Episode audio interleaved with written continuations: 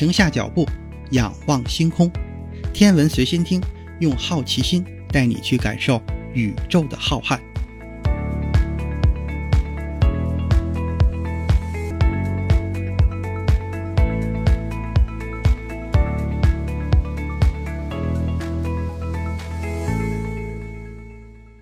心如宇宙大，世界全装下。本节目由喜马拉雅独家播出。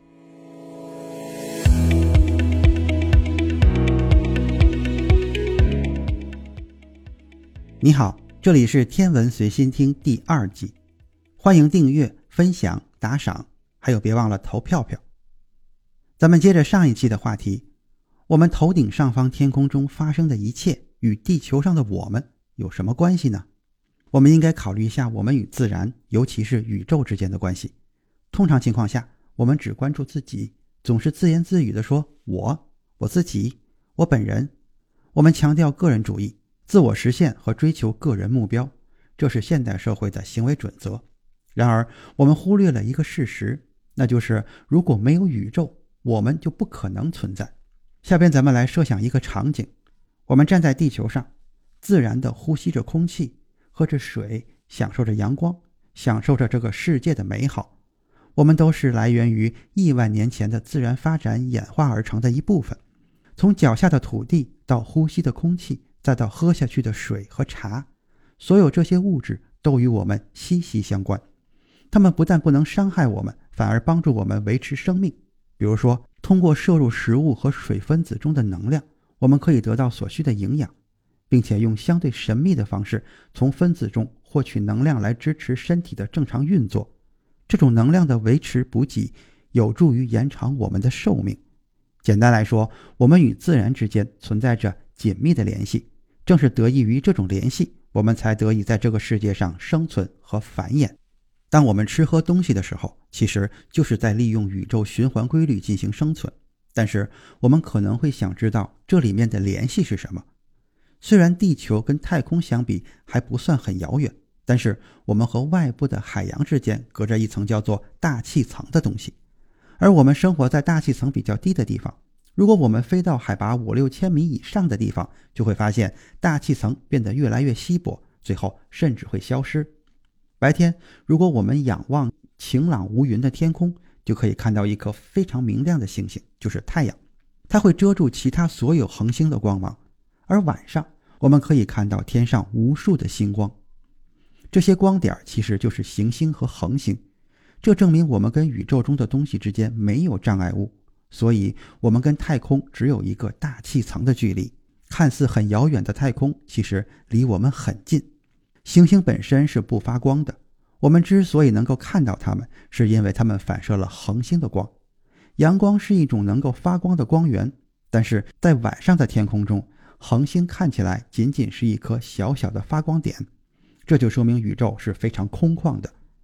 科学家的研究表明，我们在天空中看到的很多天体，实际上都离我们非常的遥远，有些甚至离我们几百或数千个光年。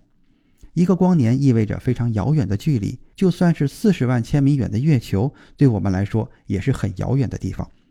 虽然人类几十年前去过几次，但是现在却已经没有再去了。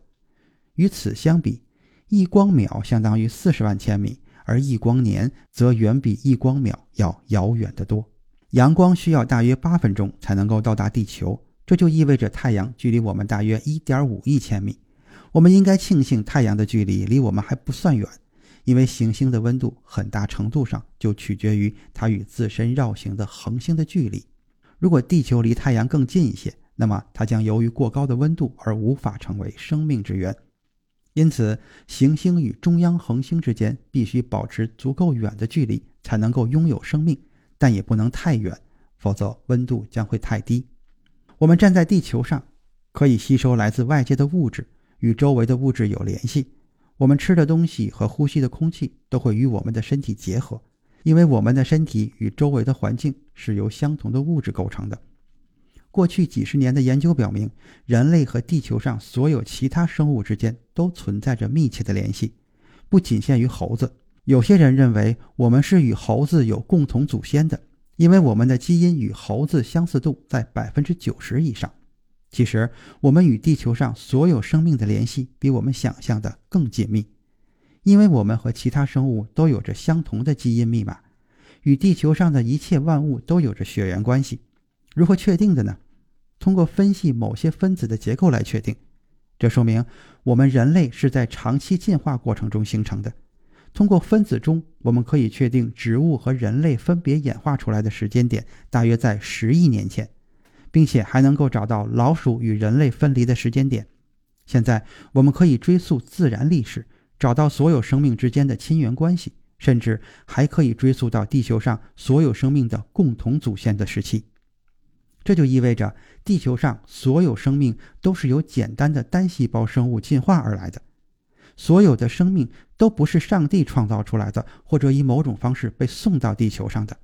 相反，生命是在漫长的时间里自下而上发展演化的。这是一种草根运动。各种生物可以在地球上的任何角落生存，但只有在行星级的特定条件下才能够继续演化。人类作为演化的产物出现是幸运的结果，即使经历过最严重的自然灾害，比如像火山爆发、气候灾害、小行星撞击或太阳风暴等威胁，生命也从来没有完全消失。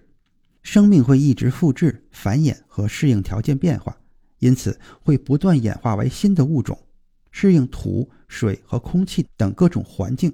只要太阳普照、能源充足。各种各样的生物就能存活下去。为了保证地球上生命的连续性和稳定性，需要一些条件，尤其是稳定的自然环境。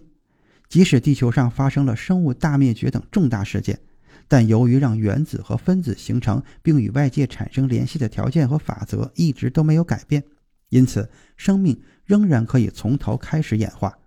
研究表明，地球上生命的演化从来没有中断过。宇宙中的法则始终如一，原子和分子以及它们的电磁辐射之间的相互作用所遵循的规律，在整个宇宙中都适用。其实，我们的星球并不是特殊的。自宇宙形成以来，物质遵循着一定的规律，这些规律一直没有变过。这些规律让物质之间相互作用，并逐渐形成了天体、星系等大型结构。我们也许只是对自然界唯一的认知。而其他不被规律支配的事物，我们可能理解不了，至少无法通过实证科学研究去认知它们。但是客观上，通过大量的测量，我们可以确定自然界中物质组成部分能够相互作用。这种作用是通过力来实现的，比如带电粒子之间的电磁力和物体之间的引力，以及原子核内的合力。从物理角度看。一个粒子能感知另一个粒子的存在，是通过它们之间的相互作用来实现的。我们人类的身体是由物质组成的，但是我们每时每刻都在不断更新体内的原子和分子。这就意味着，我们身体构成物质的这一层面上，并没有什么东西是保持不变的。虽然我们会有些许变化，但总的来说，大家还是可以认出我们来的。这说明了我们的独特性不全然取决于身体构成的物质部分。虽然有些法则理解起来有点难，但是我们对这些法则并不陌生，因为人知道的事情比我们能够用科学解释清楚的要多得多。我们属于宇宙的一部分，而我们能够存在的前提是宇宙里既有变化又有混沌，同时还存在着一系列的规律。这些规律中至少有一部分可以保障我们的行为和思维的稳定性。在这些规律下。我们可以与自然界以及其他人相互作用，但是这种相互作用并不总是可以通过物理手段来衡量的。尽管我们是以物质形式存活的，但是其他人能够感知到我们的行为产生的影响，而这种影响却无法简单的用工具来度量。那么，我们是如何与自然界和他人发生相互感知的呢？这里是天文随心听第二季，更多精彩内容，请听下期。